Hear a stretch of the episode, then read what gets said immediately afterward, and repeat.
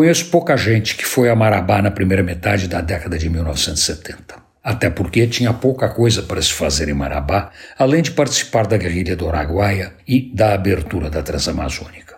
O ID foi. Aliás, fomos o Cláudio Pimentel, o Aloysio Medeiros, o ID Salles Abreu e eu.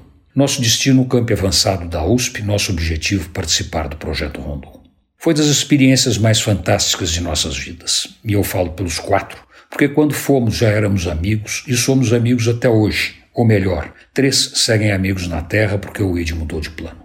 Agora, ele mergulha no Tocantins que tem no céu e que corre entre tracajás, piuns e muriçocas, dando de beber aos dinossauros cósmicos que buscam suas águas, como nós fazíamos 50 anos atrás, descobrindo um universo inteiramente novo, no qual o livro didático do Ministério da Educação recomendava aulas de computação para alunos que nunca tinham visto um computador.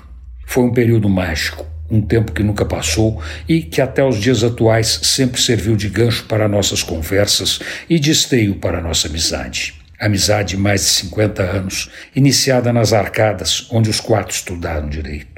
Três se tornaram advogados e o Id foi ser juiz, seguindo os passos do pai na companhia do irmão, Dr. Renato, ilustre desembargador, o nosso Tô nos encontros dos amigos. Tem gente que passa por esse mundo como uma sombra. Mal deixa um sopro de ar depois que sai fecha a porta. O Id não. O Id veio para deixar sua marca no peito de todos que gostavam dele. E eram muitos, porque ele era uma pessoa especial, com um coração gigante, uma generosidade maior ainda e uma enorme compaixão.